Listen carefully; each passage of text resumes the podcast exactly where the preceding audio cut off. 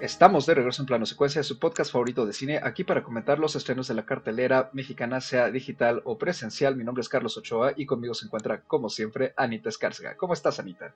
Hola, muy bien, muy contenta de estar una semana más platicando de cine. Contenta además por, por los grandes visionados de esta semana y pues contenta también de la película de la que vamos a platicar hoy. También se encuentra aquí, como siempre, Andy Saucedo. ¿Cómo estás, Andrea?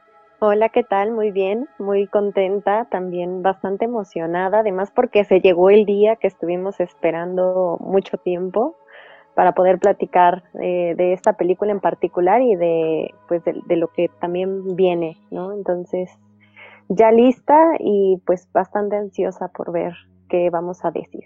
Y completando el panel en esta ocasión nos acompaña una vez más después de, bueno, no, tenía, no tiene mucho que te habías aparecido por aquí, creo yo, ¿no, Antonio? Claro que sí, Antonio Guerrero, una vez más aquí con nosotros en plano secuencia. ¿Cómo estás? Hola, muy bien, pues aquí este, feliz de estar de regreso con ustedes. Sí, no tenía yo tanto, tanto tiempo de haber estado ausente, pero ya estamos aquí nuevamente con gusto para hablar sobre cine. Y cine es, en efecto, como están definiendo muchas personas a esta película que nos toca en esta ocasión, que es nada más y nada menos que Oppenheimer, la nueva obra de Christopher Nolan, este director inglés que dirige y escribe esta biografía con tintas de thriller, inspirada en el libro El Prometeo estadounidense de Kate Bird y Martin J. Sherwin, eh, que en sí pues relata la vida y obra de J. Robert Oppenheimer, el físico teórico que fue prácticamente el inventor, el padre de la bomba atómica, que formó parte del proyecto Manhattan eh, durante la Segunda Guerra Mundial y pues ayudó a, digamos, a que Estados Unidos la terminara, entre comillas. Y entre los colaboradores de esta ocasión con Nolan están Hoyte von Hoytema, que es quien hace la cinematografía, y la música es una vez más de Ludwig Göransson. en general, pues a la película le ha ido muy bien con la crítica, también le ha ido muy bien con la audiencia y ha hecho bastante buena taquilla con todo y que se ha visto superada inesperadamente por Barbie con este efecto que se creó y que ya habíamos mencionado un poquito, creo, en uno de estos programas más recientes, que fue el Barbieheimer. Aquí fuimos a hacer el Barbieheimer, por supuesto, y pues como primero vimos Oppenheimer, le damos su espacio primero a esta película. Respecto al elenco, creo que este fue uno de los gags que estuvo circulando mucho desde que se supo quién iba a formar parte de esta película, porque pues prácticamente la mitad de Hollywood está aquí y la otra mitad está en Barbie. Pero pues en sí la película cuenta con el protagónico de Killian Murphy como Robert Oppenheimer, quien por sexta ocasión colabora con Nolan y esta vez en el protagónico. Y pues lo acompañan Emily Blunt, Matt Damon, Robert Downey Jr., Florence Pugh, Josh Hartnett, Casey Affleck, Kenneth Branagh, Benny Safdie, Jason Clark, Tom Conti, James Darcy, David Asmalkian, quien también ya sale prácticamente en cada película de Christopher Nolan, Alden Ehrenreich, Dane Dehan, Tony Goldwyn, Rami Malek y un sinfín más de personas que pues son caras conocidas en general de Hollywood, tanto de ya hace unos años como de Hollywood contemporáneo y pues seguramente van a reconocer varias por ahí cuando vean la película o por supuesto si ya la vieron. Pues ya nada más para empezar, Antonio, por favor, cuéntanos brevemente en sí de qué trata Oppenheimer.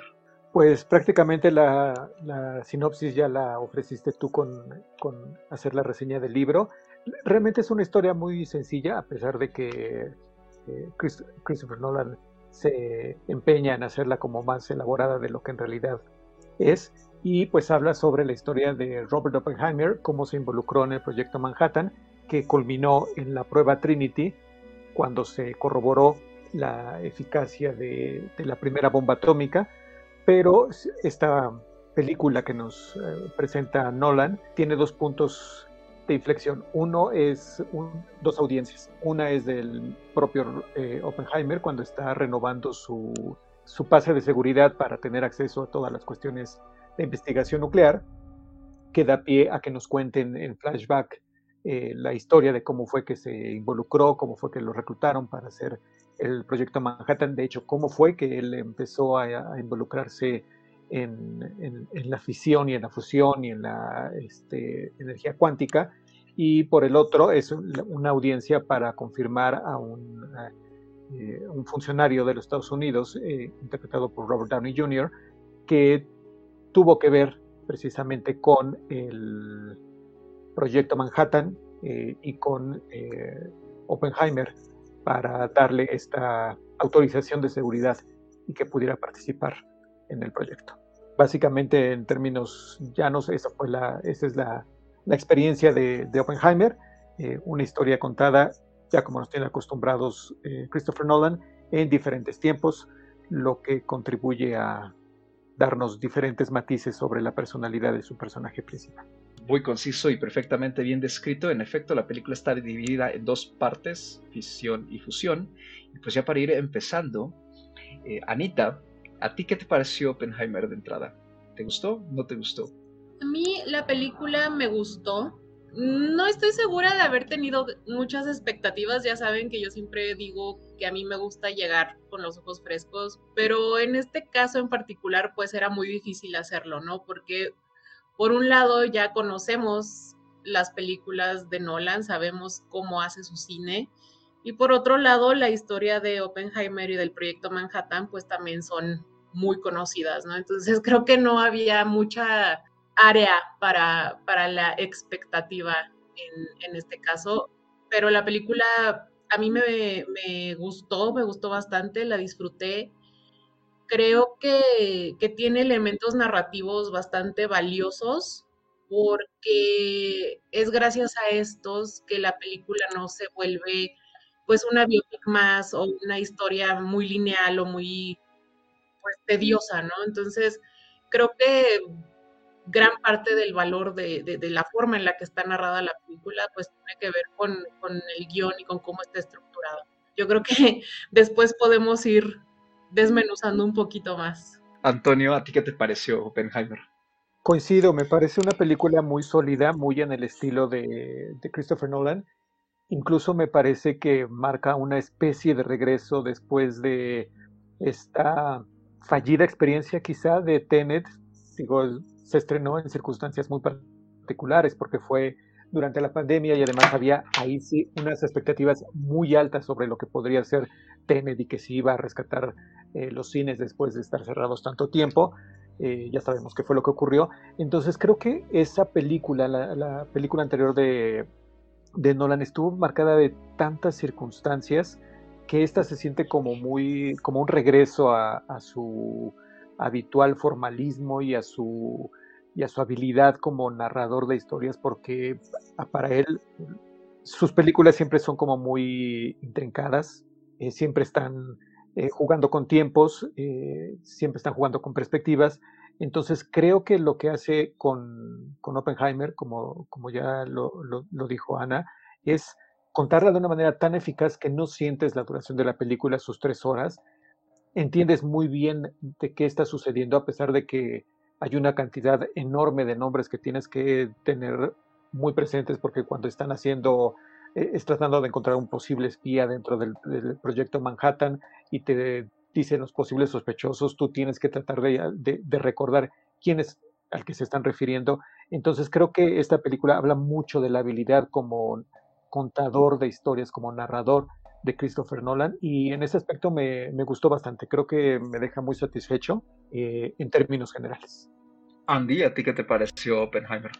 Pues yo la verdad me uno al, al consenso porque a mí también me gustó, me gustó bastante, la disfruté mucho y he de confesar que ya la vi dos veces porque justamente yo eh, necesitaba entender ¿no? y, concentrarme en algunas partes porque si es una película densa, si es una película, eh, como menciona Antonio, ¿no? Que de repente te están hablando de muchas personas que tienen importancia por algo en específico, más toda la parte de desarrollo científico, aunque me gusta que no, no es muy compleja en ese aspecto, no, no, no estamos oyendo términos o cosas imposibles o, o términos eh, muy redundantes que, que, que nos puedan confundir creo que al final sí era mucha información, ¿no? Es mucha información histórica y como está hecha la película, pues eh, da para que eh, si en algún momento es posible, la gente que quiera hacerlo pueda repetir la,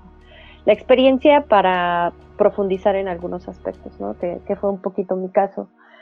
A mí me gustó, yo como Anita creo que no es que tuviera yo muchas expectativas de la película, porque al final pues ya sabemos conocemos el trabajo de Christopher Nolan, la reputación que se ha hecho en la industria, eh, su estilo de, trabajo y también la calidad que, él maneja en, sus películas, ¿no? También ya tiene un equipo bastante sólido en ese aspecto.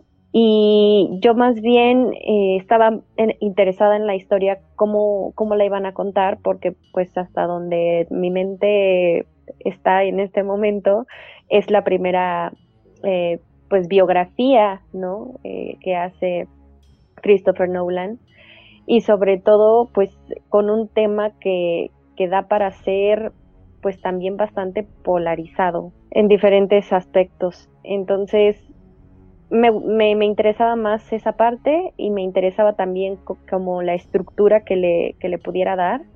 A mí me gusta que no haya sido lineal, ¿no? que no haya sido una biografía lineal, me gusta que, que tenga estas dos líneas temporales, ¿no?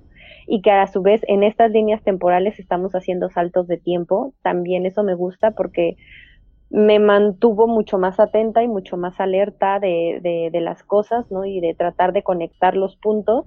Y si hubiera sido algo mucho más lineal, creo que sí, por la duración de la, de la misma eh, película, mm, no creo que hubiera funcionado en términos ni de atención ni de la acción misma, ¿no? Creo que, aquí le permite manejar y mover de, mejor forma los hilos para poner justamente escenas y actos, actos históricos importantes y acomodarlos para darle un discurso narrativo mucho más sólido en ese aspecto. Yo sé que hay gente que se queja de la duración, a mí no me pesó, y extrañamente me pesó un poquito más el tiempo en el primer visionado que en el segundo. En el segundo, la verdad es que ya casi prácticamente no sentí el tiempo. Creo que aún me falta procesar cosas, ¿no? No, no creo que ya eh, esté yo muy definida en qué tanto me gustó, pero sí puedo decir que, que disfruté bastante la experiencia de esta película y a pesar de que yo no tengo nada particular en contra de Tenet, sí me parece que es un regreso eh, de Nolan con una película mucho más sólida y pues se puede decir con una mejor eh, crítica, ¿no? También que ha tenido la película.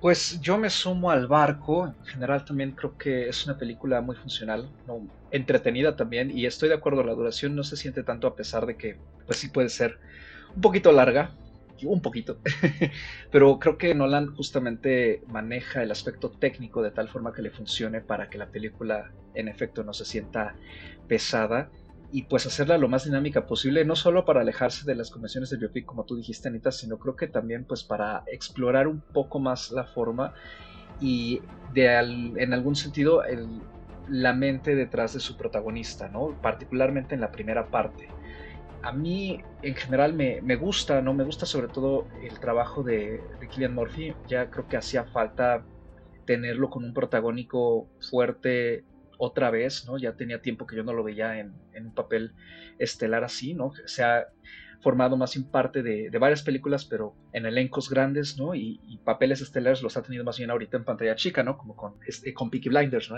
que está en Netflix. Eh, entonces creo que fue un buen recordatorio para la audiencia de que es un actor tremendamente capaz, con muchísima eh, em, sensibilidad, que consigue balancear muy bien lo que requiere su personaje. Y si bien Oppenheimer no es un personaje tampoco que tenga momentos de muchísima emoción en el sentido de que no se la pasa gritando o haciendo un escándalo, ¿no?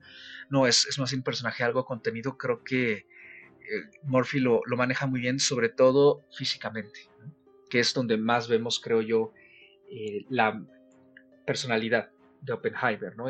Cómo reacciona físicamente a muchas cosas, su andar, eh, sus manerismos, ¿no? Creo que construye muy bien al personaje en ese sentido. El diseño de producción, pues, tremendamente eficaz, ¿no? Y muy bien realizado. En general, creo que todos los aspectos están con una calidad, pues, muy, muy alta y la película, además, pues como lección de historia rápida, creo que también funciona bastante bien. A mí en particular me gusta muchísimo más la segunda y la tercera hora que la primera. Sí creo que la primera hora está demasiado rápida y no me refiero a que tenga, de, o sea, bueno, sí, tiene demasiada información, que nos tiene que introducir pues, de la forma más fugaz posible. Pero lo que no me gusta ahí es la edición, porque creo que en muchísimas escenas, en particular de esa primera hora, para mí, independientemente de que sí nos ayudan a, más o menos visualizar caras, ¿no? Y, más o menos ubicarnos en qué, de qué años estamos hablando y de qué parte de la vida de Oppenheimer, eh, a qué parte se está refiriendo Nolan, me parece que muchas de esas escenas son tan cortas que están como lo que a mí me transmiten es esta escena nada más se filmó justamente para que durara 30 segundos y se dijeran dos líneas muy importantes, ¿no? Entonces me parecen muy poco naturales. Y a mí eso me jugó un poquito en contra porque me costó entrar como con la conectividad de los personajes, ¿no? Me, me costó entrar al mundo que me estaba planteando la película y me fue como dejando frío porque se siente muy artificiosa.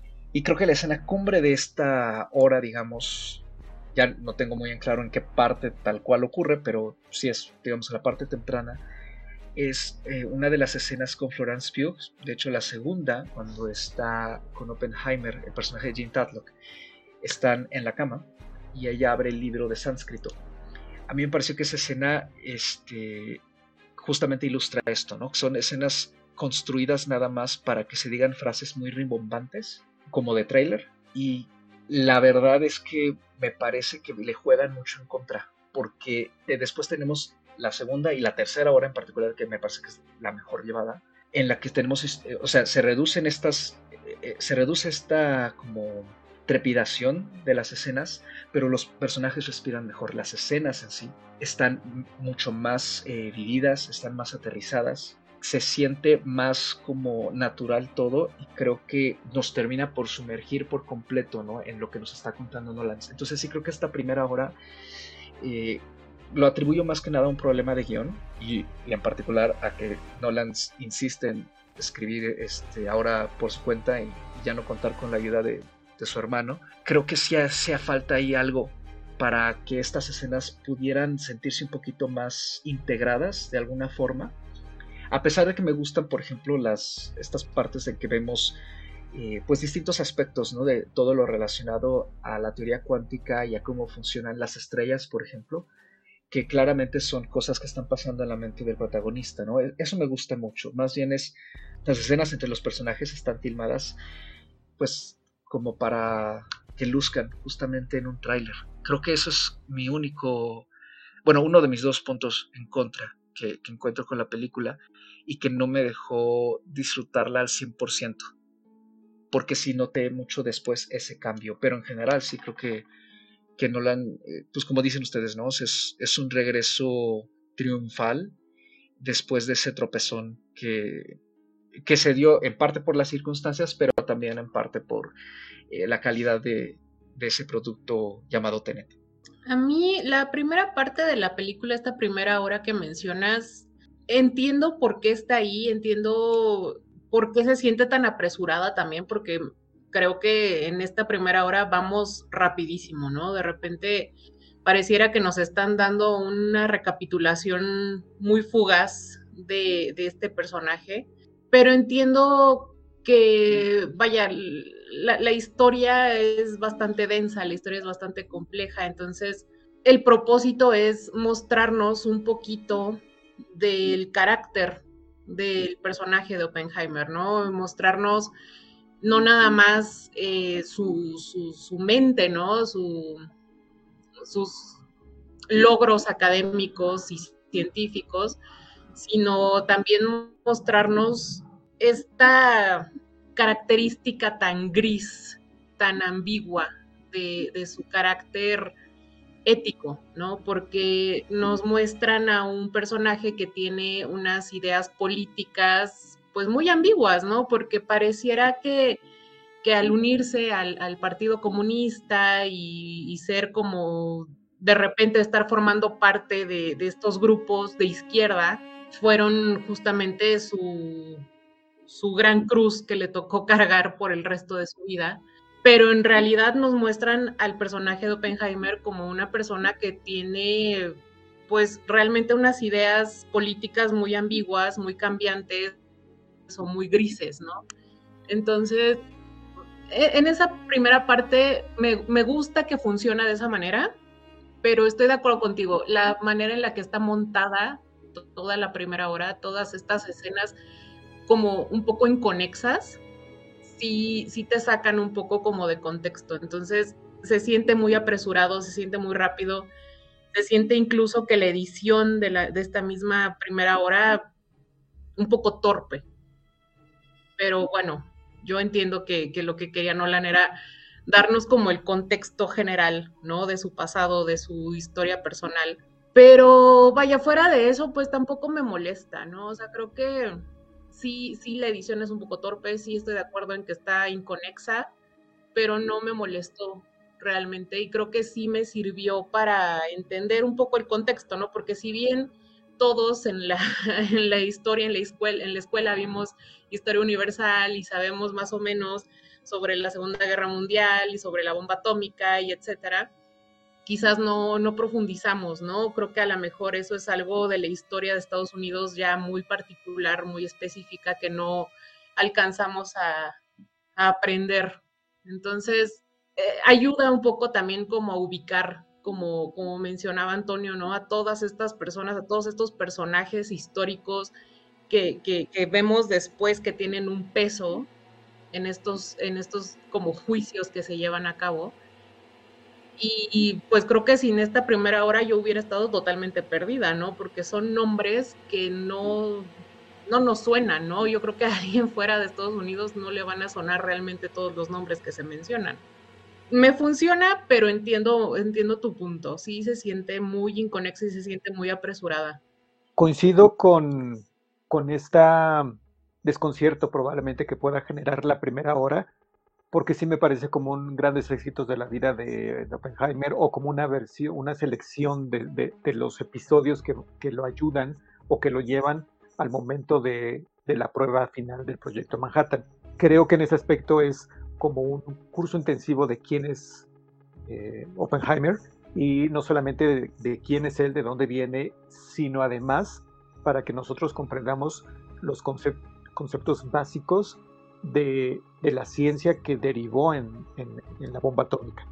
En este aspecto, eh, creo que es más eficaz que, que, Tenet, porque si algo Tenet era que era muy expositiva, o sea, por tratar de explicarte cómo era el juego de tiempos, se perdía uno, uno ya no sabía exactamente qué es lo que estaba viendo. Y creo que aunque esa era parte de la intención de, de, de Nolan en aquella película, no le funcionó. Aquí creo que refinó, aprendió de, esas, de esa experiencia y no se detiene tanto en la exposición de, términos científicos que podrían ser necesarios, pero que perderían por completo a, la audiencia. Creo que eso lo mantiene eh, muy limitado en esta película y, se tarda en explicar, o bueno, se apresura en, en explicarnos el contexto histórico en el que está Oppenheimer, el contexto académico y el contexto tecnológico, si lo podemos llamar así, para llegar a dos de los puntos importantes que, a mí me, agradan mucho más. Uno que es, va a sonar como irónico, pero lo anticlimático de la prueba de la bomba atómica, cuando uno espera no solamente ver como destrucción masiva y, y los grandes efectos especiales y a lo mejor, y esto lo digo por experiencia propia, en el tráiler lo que se veía de, las bolas de fuego y estas chispas que vimos que tenían poco que ver en realidad con, ese, con esa escena, me parece de una contención por parte de Nolan muy eficaz que juega contra las expectativas de nosotros como audiencia que queremos ver la prueba de la bomba atómica. Y sí la vemos, pero no como esperábamos. Y sobre todo, que no la vemos ya en material a lo mejor eh, de archivo de qué es lo que sucedió en Hiroshima y Nagasaki, sino que eso queda eh, como en un segundo plano. Y no porque lo quiera ignorar Nolan, sino porque para términos funcionales de la historia de Oppenheimer quedan en un segundo plano.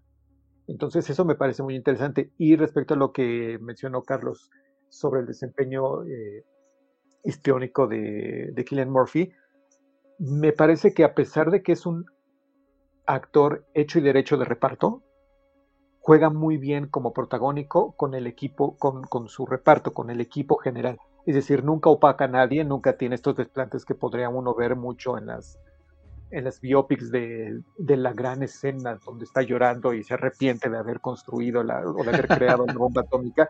Nunca vemos eso, lo vemos muy contenido, a pesar de que sabemos que tiene un fuerte remordimiento. Y no sé si esto fue eh, parte del, al, construir el personaje, fue la idea de, Nolan, porque después de que vemos la prueba de, de, de la bomba atómica, de la prueba Trinity, y que uno esperaría que el final está por llegar porque después de eso veremos cómo se aplicó a lo mejor en Japón o una pantalla en negro explicándonos qué fue lo que sucedió con la guerra mundial y cómo se derrotó Japón y qué pasó con todos los personajes. Es como el típico final de una biopic. Aquí no, aquí de repente como que la historia de, de, Oppenheimer se abre para darle cabida al personaje de Strauss de, de Robert Downey Jr. Y entonces pareciera que ya el, eh, los dos juicios son paralelos, efectivamente, así está el montaje, pero además le cede gran parte del, metraje y de la película a esta otra historia donde descubrimos los entrepelones de la politiquería de Estados Unidos, concretamente eh, relacionados con la, bomba atómica. Entonces eso me parece que también es como un destrozar las expectativas que tenemos respecto a una, a.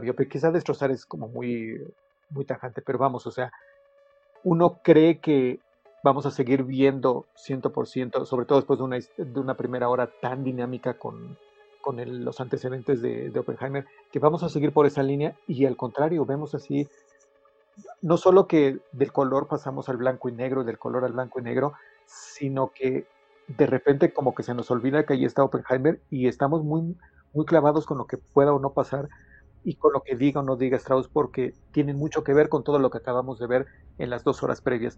Eso me parece algo muy interesante en cuestión de planteamiento de, las biopics, y ahí sí coincido completamente con Andrea de que si esto hubiera sido una biopic lineal, hubiera sido tremendamente aburrida como lección de historia. Sí, eh, es mucho de lo que estuve procesando justamente eh, en estos días porque la película me parece muy interesante desde la perspectiva en la que está hecha, a pesar de que tenemos a este personaje central que es Oppenheimer, em, está esta, este otro lado que es la historia de Strauss, pero yo lo vi más que nada justo por el tema ya mucho más político, ¿no? Que, hay detrás y, como consecuencia a este eh, descubrimiento o este logro ¿no? científico si se quiere ver así, ¿no? Eh, y todo lo que vino después, de cierta forma, en los siguientes años, que es una repercusión que llegó a esta carrera armamentista y posteriormente, pues incluso a la Guerra Fría contra los rusos, por eh, el control de armas nucleares, ¿no? Y el desarrollo de nuevas armas. Incluso aquí se empieza a hablar ya del desarrollo de la bomba de hidrógeno. Eso me pareció muy interesante porque desde el inicio, y creo que por ahí puede empezar un poco el tema de esa primera hora, eh, porque justamente sin nosotros tener a lo mejor el contexto de qué pasa después de, la bomba, ¿no? Porque hasta nuestras lecciones de historia a lo mejor solo llegamos a este día pasó que, bueno, se arrojó la primera y la segunda bomba atómica en Japón, ¿no? Y hasta ahí a lo mejor nosotros tenemos ese tipo de contexto. Y cuando entramos a la película, lo, lo que estamos viendo es justamente eh, este, esta audiencia de, Oppenheimer y del otro lado la audiencia de, se puede decir, de, confirmación para un puesto de Strauss, ¿no? Entonces creo que desde ahí, al meterte de esta forma de golpe, ¿no? Este Nolan puede generar justamente esto, ¿no? Que, tome tiempo que empieces a entrar en ese ritmo, yo cuando ya la vi una segunda vez y en, el entendido de, de ya llevar en mente esas dos líneas, me funcionó muy bien y, y esa primera hora a mí no me causó tanto conflicto, aunque sí coincido con Carlos, que hay un par de escenas que al menos yo eliminaría porque justamente no, no me aportan y me habría gustado que se desarrollaran algunos aspectos más. Estoy eh, muy de acuerdo sobre todo con el personaje de, de Florence es un personaje que pudo haber resultado ¿no? Mm, eh, con una mayor exposición en pantalla debido a la importancia que tuvo justamente con esos lazos pues del comunismo, ¿no? Y también parte de, de la relación que llevaba con él, ¿no? E, esta, esta forma de darle un poco de personalidad, ¿no? De también de dibujar a este personaje que se vuelve Oppenheimer, más allá de, de las descripciones que, que, se, que se hacen o que se mencionan en la película de otros científicos o de gente que lo conocía, ¿no? Creo que, que si le quitamos esa escena que mencionó Carlos y le hubiéramos dado un poco más de profundidad al personaje en otros aspectos o en otras escenas, me habría gustado más, ¿no? Pero como dice Anita, a mí tampoco me afectó eh, en realidad eh, esa primera hora. Y eh, de forma, en la forma en la que se desarrolla el personaje de Oppenheimer, me gusta que es un personaje que al final sí se siente Mm, algo objetivo, ¿no? ¿no? No es un personaje que, que se sienta ni glorificado ni maltratado. Es un personaje hasta cierto punto bastante humano y como mencionaba Antonio, con esta personificación que hace Killian Murphy, es un personaje hasta cierto punto bastante contenido, ¿no? No, no, lo, lo, lo vemos en una exploración mucho más interna con estas escenas en donde se siente la ansiedad, ¿no? Se siente el terror de los pensamientos que puede él haber tenido. Entonces me gusta que se describe justo como un personaje eh, de ideas muy cambiantes, un personaje bastante inmaduro desde mi perspectiva, ¿no? Porque esta afiliación o este este, este interés que tuvo, por ejemplo, por el comunismo, nunca fue un lazo real y verdadero. Eh, sí se entiende, ¿no? Como, como estos cambios que tiene el personaje, que en el momento que le dicen, híjole, es que por tus afiliaciones políticas nunca vas a ser parte de algo más grande, en ese momento se olvida de las afiliaciones políticas, ¿no? O, se separa de esos grupos para poder pertenecer ¿no? al, equipo del, del proyecto Manhattan y, liderarlo por, sí mismo. Y incluso entre sus colaboradores, pues es un personaje bastante enigmático, es un personaje que no entienden y ellos mismos lo, mencionan, ¿no? Eh, las relaciones que tiene se ve que son relaciones bastante tormentosas, incluso con su misma esposa. Y este cambio de primero sí quiero construir una bomba porque, ah, pues es que es para combatir a los nazis que están matando a mi pueblo judío en esta Segunda Guerra Mundial, ¿no? Y porque nos llevan X tiempo de, adelanto en el desarrollo de, un arma de este calibre. Y después es el entrar en esta duda de, ay, bueno, pues si ya murió Hitler, ¿para qué podemos no hacerlo, no? Podemos eh, tenerla, pero no utilizarla cuando en realidad pues él sigue involucrado incluso en el objetivo, ¿no? En qué ciudades de Japón va a estar, este, se, se va, se arrojaron estas bombas, ¿no? Y, todo lo que conllevó después a que él se sintiera de cierta forma un vocero de la comunidad científica que estaba preocupada por eh, el desarrollo de estas armas. Todo esto a mí me pareció bastante interesante el cómo está planteado porque la parte política y lo que yo les decía es, pues no, no quiero decir que deje mal parado al pueblo estadounidense, es más en término político, ¿no? Pero a mí sí me da una sensación, no de desconcierto, pero sí de un impacto de la realidad, de que en ese momento la gente,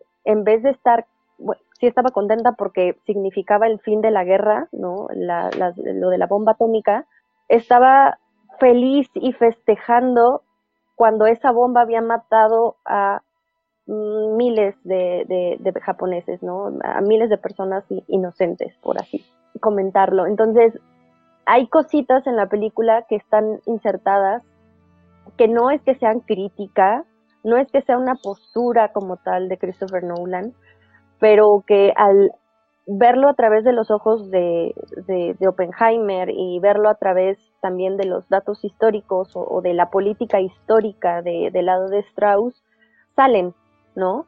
Y generan justamente estas sensaciones, al menos a mí, un poco de, de disgusto y de molestia de ver, ¿no? Justamente en este contexto histórico, muchas de las acciones que se llevaron a cabo y muchas de las reacciones que seguramente pues fueron reales, ¿no? ¿no? No es algo tan ficticio, es algo mucho más cercano a la realidad. Entonces, en ese sentido, la película me parece que funciona muy bien, no como un como un capítulo histórico, sino más allá de una biopic, tiene como muchas fases que, exploran también como a la humanidad en sí. Amigo, esto que menciona Sandy, justo en particular de su tercera hora, también me gusta mucho, con todo y que sé que es un poquito a costa de que deja de centrarse en Oppenheimer como tal, ¿no? Porque creo que ahí se va poco a poco convirtiendo más bien en una exhibición de la frialdad y las maquinaciones, como tú habías dicho, Antonio, la politiquería que que ha habido siempre detrás de muchísimos aspectos del gobierno en Estados Unidos y en particular en una era en la que estaba empezando el macartismo, ¿no? Me gusta que de hecho esta audiencia contra Oppenheimer, aunque esa puerta cerrada, pues tiene todas las trazas de lo que poco a poco se va a ir convirtiendo en esa eh, corriente paranoica, ¿no? De estar eh, examinando a todo el mundo, en particular a, personas que trabajaban en el gobierno o personas que pertenecían a los círculos académicos y acusarlas falsamente de lazos eh, comunistas, ¿no? Y, de prácticamente destruirles su vida en muchos sentidos, eh, me gusta como, como embarrada de eso, ¿no? O sea, la película obviamente no, no va más allá, porque no, ya no, no es de su interés explorar el macartismo, pero como digamos, eh, adelanto de, lo que iba a ser y de lo que sabemos que, sigue siendo finalmente, ¿no? Estados Unidos lo niegue o no, sigue obsesionado con Rusia y Rusia sigue obsesionada con Estados Unidos me gusta que se convierte más bien en una especie de estudio, eh, quizá no muy profundo, pero al menos como una ventana a exactamente cómo funcionan estas maquinaciones eh, estadounidenses respecto a lo que consideran ellos ¿no? la seguridad nacional y pues esta paranoia de la que son tan famosos, ¿no? Sí me, me duele un poquito que aunque el personaje de Oppenheimer sigue ahí, se convierte más bien en un personaje que responde, ¿no? Eh, según lo que le indica el diálogo, y no lo vemos tanto desarrollado ya en esa parte, ¿no? Creo que sí se queda un poquito en cierto nivel, pero es porque además como tenemos lo de Strauss, o sea, estamos viendo como este paralelismo que, que la verdad funciona perfecto, ¿no? A mí me gusta mucho, siento que la película ahí es cuando se encarrila aún mejor, ¿no? Porque ya nada más tiene que lidiar como con dos aspectos, como con dos temporalidades, y las maniobra muy bien.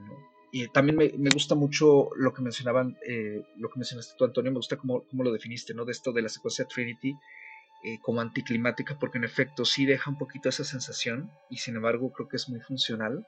Y creo que toda esa sección de lo de los álamos también poco a poco nos va reflejando la manera en que se estaba de alguna forma engañando a la comunidad científica para que dieran su parte de conocimiento sin que supieran que después no iban a recibir nada a cambio, salvo que terminaran por ceder en general a lo que el gobierno pedía de ellos, ¿no? que sí fue el caso de algunos científicos justo como Lorenzo Teller, que después quedaron prácticamente exiliados de la comunidad académica eh, por el papel que jugaron en la descalificación de Oppenheimer durante esa audiencia para renovar su, su autorización de seguridad. Ahora, respecto a lo que mencionaba Sandy del personaje de Jim Tadlock, ¿no? Y, y, en general, de cómo se va relacionando ella con Oppenheimer, ¿no? Y lo que comenté ya hace unos minutos, híjole, este, yo, ese es mi segundo problema. y es que de verdad creo que se ha comentado eh, ya en varias películas, eh, desde, sobre todo desde Interstellar, que no la han como que le cuesta un poco escribir personajes femeninos y yo creo que más bien no le cuesta un poco, le cuesta mucho. Y en esta película creo que sí lo, lo deja muy, pues muy en claro.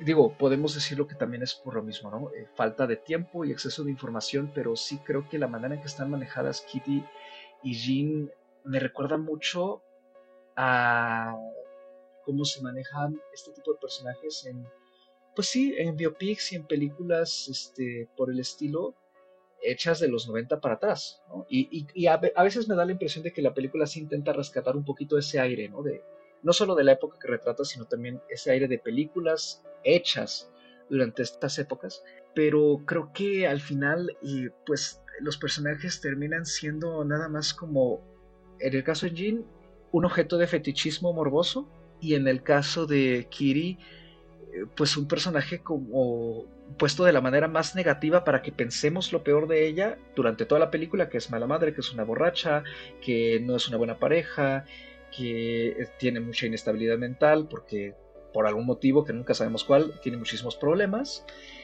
y de repente se redime porque es la única que no se intimida ante las personas que están cuestionando a Robert y es la que les hace frente y es como la que tiene la razón y la cordura en ese momento, en esa escena que Blond la rescata excelentemente bien, pero sí creo que los personajes eh, pues dejan mucho que desear general, ¿no?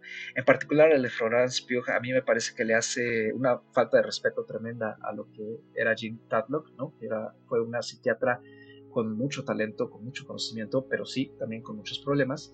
Y aquí simplemente la dejan como la novia tóxica, que de alguna manera, como suele ocurrir en este tipo de películas, cuando son filmadas por directores con poca sensibilidad y también en años previos, este, pues al héroe, digamos, al protagónico, pues hay que ponerle a una relación que aunque sea muy tormentosa, de alguna manera le prende este, algo a él en su interior que lo inspira, ¿no? Que es justo a lo que me refería yo con esta escena en que eh, Robert lee del sánscrito la famosa frase que diría después lo que se convierte en el destructor de mundos, que a mí me pareció un momento sumamente ay, no sé, desagradable.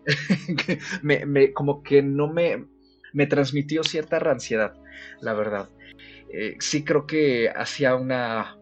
Hace falta una manita de gato en el manejo de esos dos personajes, porque creo que podían dar mucho más, ¿no? En particular porque eran dos mujeres eh, sumamente preparadas, sobre todo en lo intelectual y en lo académico, y que tenían ideas y discusiones intelectuales con Oppenheimer y con otros a su alrededor, y pues sí creo que al final la película por en pos de pues contar eh, todo lo que tiene que contar, las reduce simplemente a, eh, la loca y la esposa abnegada de alguna manera, ¿no?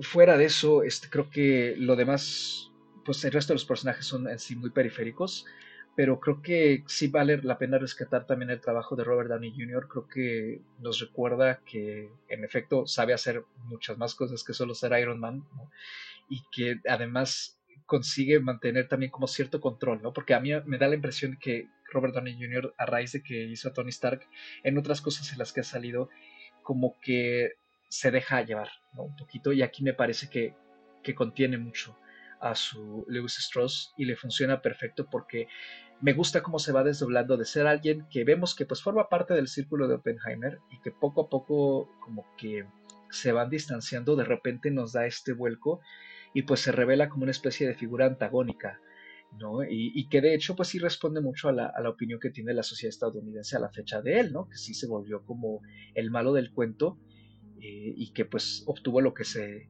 buscó al no poder conseguir la nominación y, como decían, creo yo, lo mencioné en la película brevemente, que, a lo mejor podía ser el final de su carrera, en efecto, ese no nombramiento fue el final de su carrera política. Y me gusta cómo a partir de algo que parecía ser que incluso no tiene mucho que ver con el personaje principal en sí, porque no es algo que le ocurra a él, pues ese momento es muy eh, fuerte en la película y consigue que la audiencia lo saboree muy bien.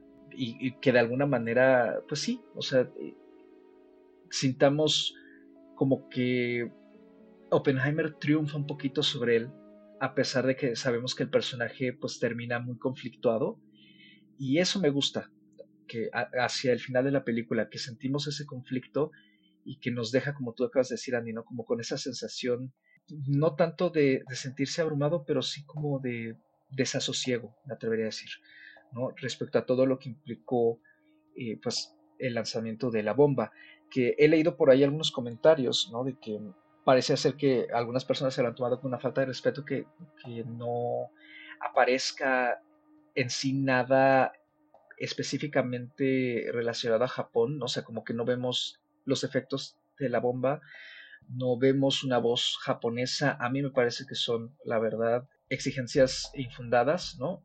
Creo que a Nolan no le correspondía eh, tocar ese tema en, en, absoluto, no, no por cómo plantea su película. Y también creo que pues no siempre es necesario que veamos esas cosas para entender eh, cuáles son sus repercusiones, porque finalmente eh, esos efectos y, lo que pasó es de dominio público, está en muchísimos otros eh, materiales audiovisuales, tanto ficticios como de estilo documental, y creo que al final habría se habría, habría creado que la película se fuera por otro lado, ¿no? Y creo que ahí sí habría abusado en todo caso del morbo. Entonces me parece que también que Nolan se contenga en ese aspecto es un acierto y poco a poco pues va como creando este embudo hacia la película para que al, eh, al final termine pues 100% enfocada en esta eh, disección de la política estadounidense y de cómo pues solita se crea eh, sus propios baches y es su propia enemiga. Sí, yo estoy muy, muy de acuerdo contigo con, esto que mencionas. Yo también he leído por ahí eh, en críticas que faltó esta representación de lo que se causó con las bombas, ¿no? De, de, la muerte, de la enfermedad, de la destrucción en Japón y estoy muy de acuerdo contigo. Yo creo que la película en realidad no va de eso. Yo estoy cada vez más convencida de que Nolan lo que busca con la película en realidad es mostrarnos la ingratitud de, los políticos, la ingratitud del mismo gobierno estadounidense, ¿no? Porque, vaya, de eso trata, ¿no? De, de que este mismo gobierno que lo contrató para hacer la bomba son los que le recriminan después en este juicio el haber causado destrucción masiva, ¿no? El mismo gobierno que en un principio no les molestó sus, adhesiones, políticas, ahora sospechaban de él por ser comunista, ¿no? Entonces, eh, eh, creo que el punto de la película y que es hacia donde nos lleva ya este tercer acto, pues es mostrarnos esta ingratitud, ¿no? Porque finalmente todo al inicio nos va mostrando a un personaje, como ya mencioné, que es bastante ambiguo, que es bastante gris, que no parece tener verdaderas convicciones, ¿no? Que no se compromete realmente con nada, lo cual es muy de político. Pero nos muestra un personaje que es brillante para lo que sabe hacer, ¿no? Que es la ciencia, que es la física, pero a la vez es bastante inepto para jugar a la política. Y sin embargo se engancha en jugar el juego porque él creyó que el gobierno de Estados Unidos iba a respetar de cierta forma su, aporte, ¿no? A la guerra. Y ahí pecó de, de, inocente, ¿no? Pecó de, de naive, porque claro que el gobierno no le iba a agradecer nada y no le iba a perdonar nada. Y, y, son además estas inserciones que de repente vemos a lo largo de la película, porque es lo mismo que le dice Einstein, es lo mismo que le dice Bohr, todos los demás científicos se lo, se lo dicen en algún momento, incluso antes de que él se comprometa con, el proyecto, pero él está convencido de que no, claro que no, yo voy a salvar a este gobierno y entonces me lo van a agradecer de por vida, ¿no? Y pues claro que no. Al final vemos que este gobierno de Estados Unidos es sumamente ingrato, eh, injusto con él, ¿no? De cierta forma. Y pues ese termina siendo la, caída de, su personaje, ¿no? El fin, la muerte de su vida política. Entonces, yo más bien creo que ese era el, el, foco principal de la película, ¿no? Más allá de darnos una lección de historia, más allá de darnos una biopic del personaje de Oppenheimer, la idea era el gobierno te va a utilizar para lo que te necesita y después te va a enterrar allá lejos, sobre todo cuando es una situación tan negativa, ¿no? O sea, porque obviamente el mundo volteó a ver a los Estados Unidos después de, las bombas con miedo, con recriminaciones, entonces ya no les convenía y pues claro que ya no le iban a agradecer nada, ¿no? Coincido, creo que quienes pedían el punto de vista japonés dentro de la película eh, pues no entendieron que el punto de vista finalmente es el de Oppenheimer. Es algo que él no podía, él no podía prever y que no podía conocer, a menos, claro, que dentro de su biografía hubiera viajado a, Japón para ver de primera mano los, los efectos de su invención, que admito, no sé si ocurrió, pero por lo menos en el planteamiento que se hace dentro de la película, el punto de vista, la postura de, Rusia, de Alemania o de Japón y, los japoneses, creo que no está en el foco de, Nolan. Y, sobre este juego político, pues nadie lo resume mejor que el propio presidente cuando tiene la entrevista con, con Oppenheimer y que le dice, nadie va a recordar quién, inventó la bomba, sino quién la lanzó. Y lo corre prácticamente de, su, de, la, oficina oval y dice, no quiero volver a ver a este niño llorón por aquí. Eso resume perfectamente lo que estamos viendo ya en, la, en el cierre de la película, que es el juego político, lo ingrato que pueden ser los gobiernos de Estados Unidos o de, cualquiera, o de cualquier otro eh, país. Creo que lo resume perfectamente y y pues lo vamos a ver ¿no? en, esta, en, este, en estas audiencias finales y, y cómo el gobierno se desentiende lo mismo de, de quienes están por confirmar en, una Secretaría de Estado que el inventor de, la bomba atómica. Sí, y sobre todo porque eh, en el personaje de Oppenheimer justamente cuando va a visitar a estos científicos para empezarlos a reclutar, hubo uno que le dijo que no, y él le dijo, nos necesitan. Y el científico le contestó, hasta que no, hasta que no los necesiten, ¿no? Y justamente eso pasa, en cuanto pasa la prueba Trinity, eh, Oppenheimer le dice al teniente que si lo acompaña, ¿no? Cuando ya están empacando las bombas y sacándolas de, de los álamos, y le dijo, no, no, ya no eres, prácticamente le dijo, ya no eres necesario, ¿no? Entonces Oppenheimer le dice que le, que le, que le notifique, que le avise, que le dé noticias y esas noticias ya nunca llegan. Él, él, él se la pasa justamente esperando que, que tener esa información y se entera como se enteraron la mayoría de, de los estadounidenses y de la gente en el mundo, ¿no? A través de las declaraciones del presidente, ¿no? En, en la radio y eso fue todo, ¿no? Entonces a partir de ahí él quedó fuera, entonces era muy complicado que, viéramos, si, si, si, así fuera, eh, la parte de, de, Japón, ¿no? Y de la respuesta o, de lo que pasa en Japón, porque justamente si la película está planteada desde Oppenheimer, ¿no? desde su experiencia, desde sus ojos, pues es, es justamente eso, él quedó fuera después de, de, que él le entregó las bombas, ¿no? Él ya no supo nada y más bien eh, lo que quería, ¿no? Y lo que quería el presidente era decir, si, tus, si tu preocupación es la carrera armamentista, pues en vez de que yo quite, ¿no? Y acabe con, con el campamento en los Álamos, pues tengo que invertir en él, ¿no? Y es también cuando Oppenheimer, pues más bien decide ya no ser parte de, este campamento y dejarlo, para convertirse en este actor político, ¿no? Que, empezó a, a, ser el portavoz de, que se hiciera un cierto control de las armas, ¿no? Y que es aquí donde viene o, eh, la primera etapa de esta confrontación con Strauss, que es el interés político que representa Estados Unidos queriendo hacer justamente de la carrera armamentista pues la política de, del país.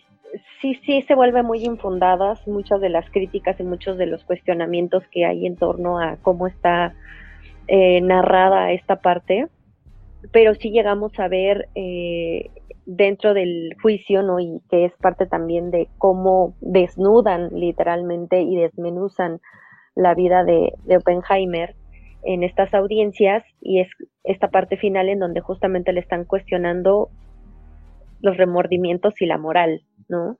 Le están cuestionando em, su participación y el que ahora esté en contra, bueno, en ese momento estuviera ya en contra del desarrollo de la bomba de hidrógeno, pero que en ese momento, pues él incluso había participado en el seleccionar, ¿no? Los, los, las ciudades que iban a ser el objetivo de la bomba esa parte se vuelve bastante interesante y fundamental porque responde justamente a lo que también mencionaba Anita, ¿no?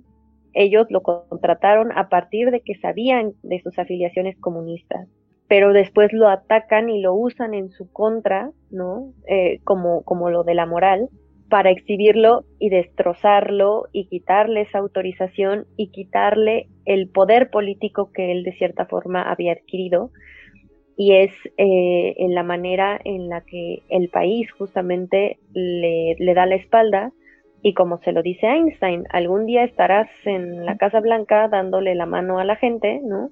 Y recibirás una medalla Y yo nada más me, me, gustaría hacer un apunte. Estoy de acuerdo con lo que menciona Carlos. Yo no lo tenía tan presente. La verdad es que yo apenas empecé a escuchar esto de que Nolan no desarrollaba bien a sus personajes femeninos o que le costaba mucho trabajo. No lo había yo sentido tanto justo hasta esta película, más con el personaje de Jane que con el de Kitty. Creo que el de Kitty tampoco es que esté muy bien manejado, pero al menos deja un poquito más a la interpretación, ¿no? Eh, el, el, actuar de, Kitty. Yo no la veo como una mala madre. Creo que a lo mejor no está bien transmitido el, el actuar de ella, ¿no? Y justamente porque si hay, si falta un desarrollo detrás de por qué tantos conflictos emocionales tiene, tiene la mujer, ¿no? Y su importancia también que se desata más adelante en estas audiencias, aunque las actuaciones son muy buenas, pensaría, o, desde mi perspectiva, es el único tema que, a mí me saltó al final de la película, ¿no? Y cuando la volví a ver, me enfoqué también en ver eso y definitivamente sí, sí es algo que no me gustó, es algo que, que, se vuelve el problema para, para mi visionado, ¿no? De lo que yo vi en la película, porque en términos de guion, como está la historia, ya lo mencioné, me gusta, cómo es el planteamiento, todo el desarrollo, eh, los enfoques, todo eso me parece muy bien, pero creo que sí, en el caso de los dos personajes femeninos y cómo están hechos, cómo están planteados, eh, las escenas que tienen, las actrices me parecen que están muy bien, pero el, el problema es el personaje en sí. Entonces creo que si yo tuviera que ponerle un pero a, a esta película sería justamente eso. Yo la verdad es que creo que podríamos ir cerrando eh, esta breve discusión. A mí la verdad me parece que es una película, como ya se había dicho, ¿no? desde que se nos que a ser eh, pues un evento, ¿no? Y ya no solo, digamos, porque se juntó con, con Barbie, sino de un tiempo para acá en particular, o más bien creo que pues prácticamente a lo largo de más de la mitad de su carrera no, la han conseguido desde que hizo The Dark Knight eh, convertirse en alguien que si bien tiene una perspectiva no autoral, pero que sí tiene un estilo muy marcado al trabajar él, sus películas, sus guiones, no se ha acompañado o como lo ha hecho últimamente solo, ¿no? y con un estilo muy particular, eh, pues ha sabido como conjugar esa parte junto con el aspecto comercial, ¿no? Y el llevarnos a historias que sean accesibles y que además sean entretenidas y que además cuenten en general con pues, altos aspectos eh, de calidad en todo sentido, ¿no? no solo en lo técnico, sino también en lo actoral. Me parece que Oppenheimer en ese sentido no es la excepción.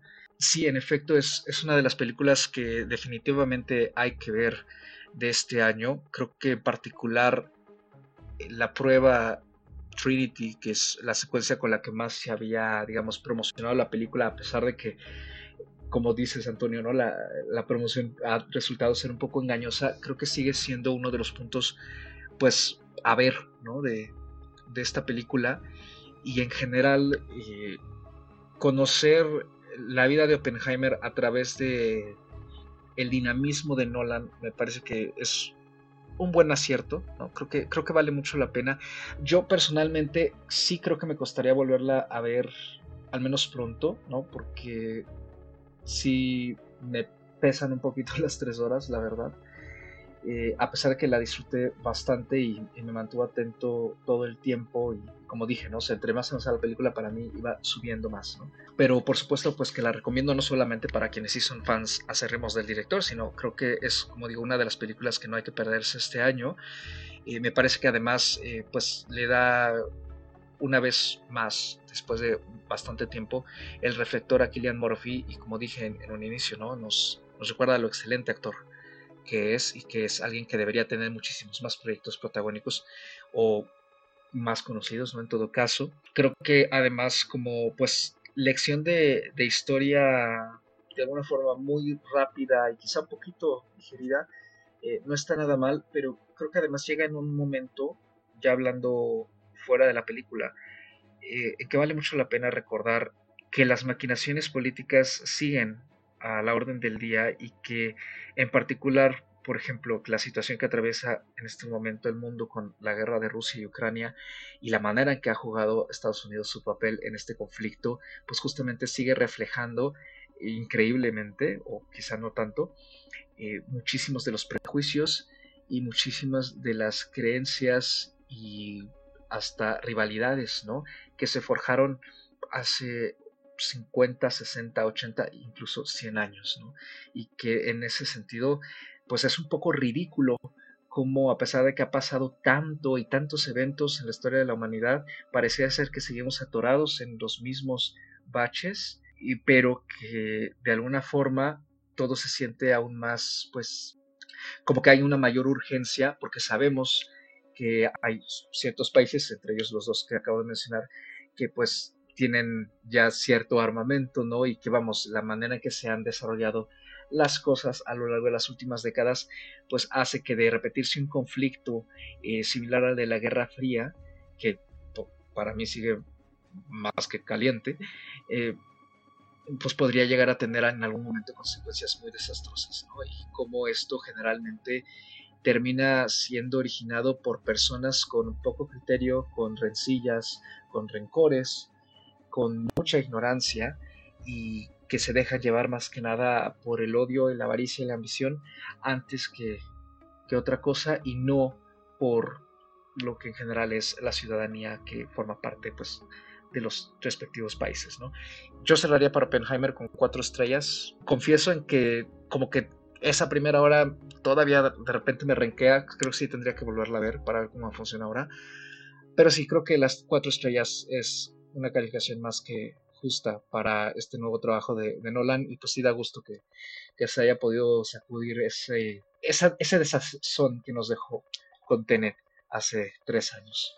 Yo, bueno, yo también quiero cerrar mi participación, pues repitiendo un poquito lo que ya todos dijeron, me parece, las actuaciones creo que sí son muy notables, eh, todas, la verdad es que creo que no hubo una que no me gustara, no hubo una que se sintiera extraña. Bueno, quizás, quizás un poco la de Ravi Malek. Sí, sí sentí que su, actuación estaba un poco distinta a la de las demás, como que él estaba en otra película, pero, pero vaya, no me molestó porque su participación de hecho es muy pequeña, entonces, pues bueno, me quedo con las actuaciones de todo el demás cast.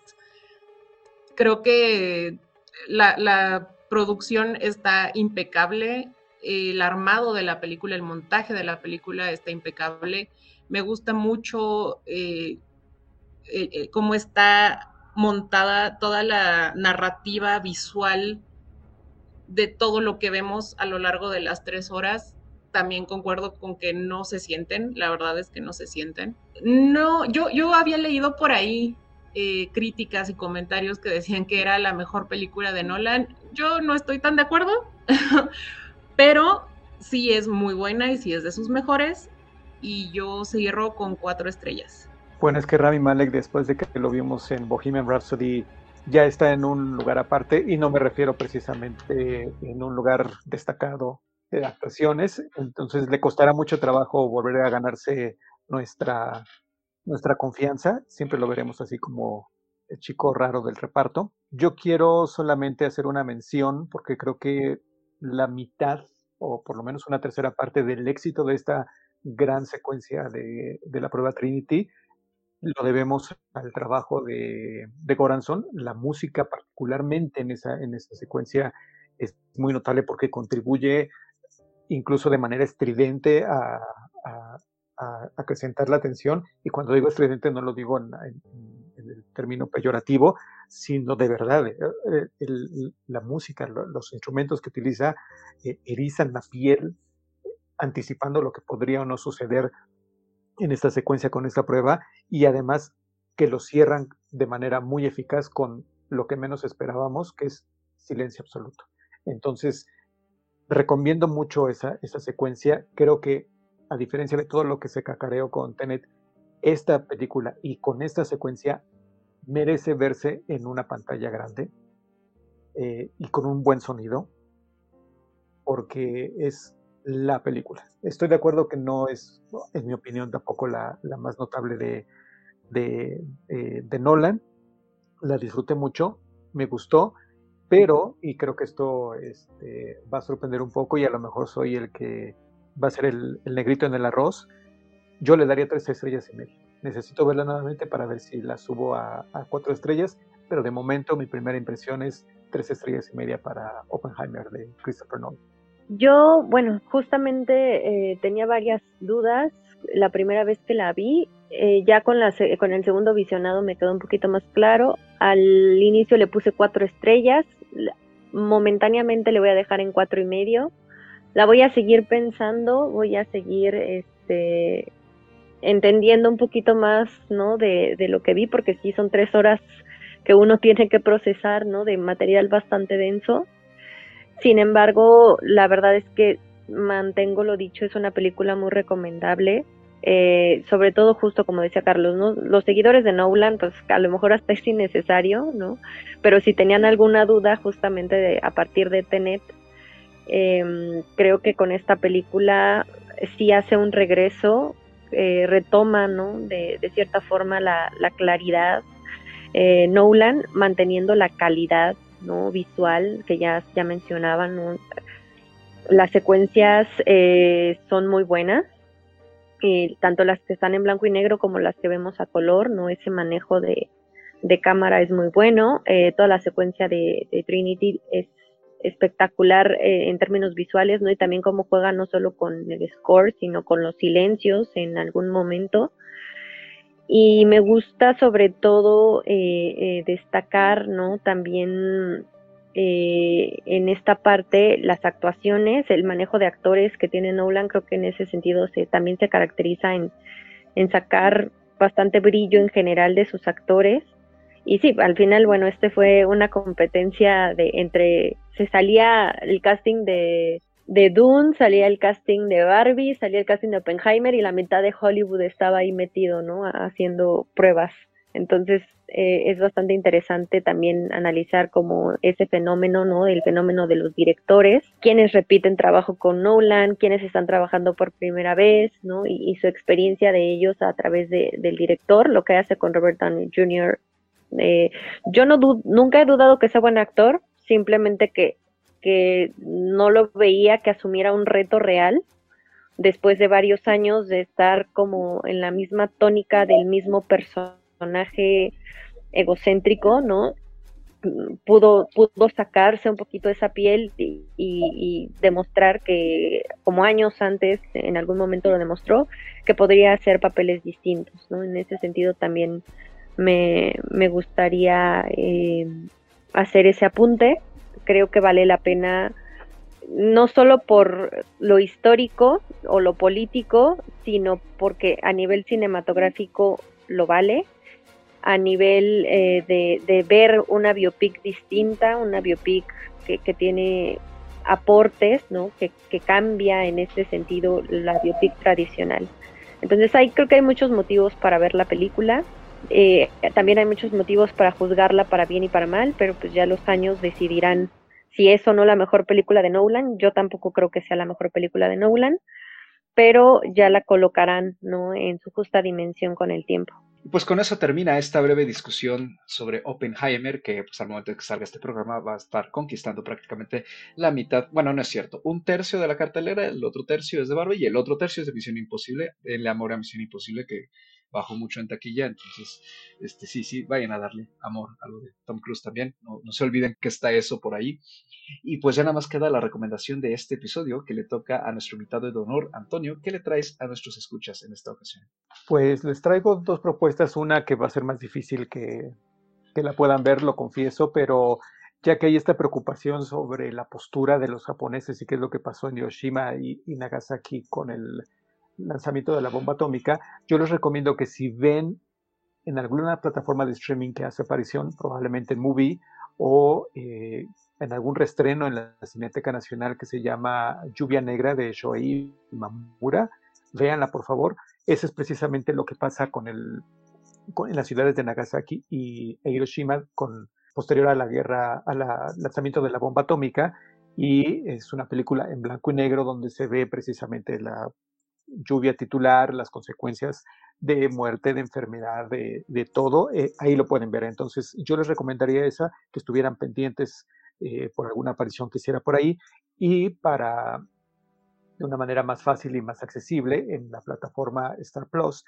yo les recomendaría que vieran JFK de Oliver Stone. Ha habido muchas menciones, muchos lo han mencionado a esta película comparándola o haciendo una especie de referencia en Oppenheimer. Creo que es eh, bastante adecuada. Ambas son una especie de obras didácticas en las que explican un hecho histórico eh, de una manera más o menos sencilla, exponen un punto de vista, en el caso de Oliver Stone, mucho más radical, mucho más, este, mucho más político sobre qué es lo que sucedió en el asesinato de, de John F. Kennedy, al que por cierto mencionan al final de, de Oppenheimer. Entonces yo se los recomiendo. a ella también este manejo de diferentes texturas, diferentes este, eh, materiales eh, para hacer la película en blanco y negro, documental, eh, la famosa película de 8 milímetros que se, que se grabó o se filmó el, el, día del asesinato de, de, John F. Kennedy y, y, también con un reparto multiestelar en aquel entonces. Yo les recomiendo mucho que, la vean. Eh, será otro punto de vista de cómo se puede narrar un momento histórico eh, con dos visiones diferentes. Eh, por supuesto, Oliver Stone siempre ha sido mucho, mucho más polémico y abierto de sus, creencias y de su militancia política. Entonces creo que resultará una propuesta interesante para que lo, lo vean. Pues con eso cerramos este episodio y pues ya nada más donde nos pueden encontrar. A mí me pueden encontrar ya sea en Twitter o en Instagram como arroba animalceluloide. Ya saben que yo no tengo nada más que hacer y ahí me encuentran siempre. Y si quieren seguir mi visionado de películas, me pueden seguir en Letterboxd, me encuentran como Ana Escarcega. A mí me pueden encontrar en Twitter o Instagram como arroba Andrea. Ahí me encuentro eh, compartiendo contenido diverso, ¿no? De cine, de música, deportes, eh, contenido coreano. Y si quieren seguir mi visionado en Letterboxd como arroba Padme, también eh, están por ahí algunas de mis listas y lo más reciente que he visto, que pues, es Oppenheimer y Barbie, pero ahí podrán ver qué otras cosas he visto este año. Antonio, a ti donde te pueden seguir nuestros escuchas y pues una vez más muchísimas gracias por haber estado aquí en este panel donde sabes que tienes tu espacio y siempre eres bienvenido.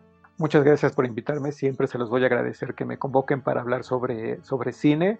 Me gusta escuchar eh, distintas opiniones y aquí es un muy buen foro. A mí me pueden encontrar en casi todas las redes sociales como guerrero-sa, lo mismo en Letterboxd que en Twitter, que en Threads o en lo que vaya saliendo. Procuro apartar ese, ese nombre de usuario para, para mantener la marca, dirían algunos. Y a mí me encuentran en Twitter y en Letterboxd como arroba mrcarlos8 y una A minúscula. Lo mismo, ya saben, cine, literatura, música y la vida y demás.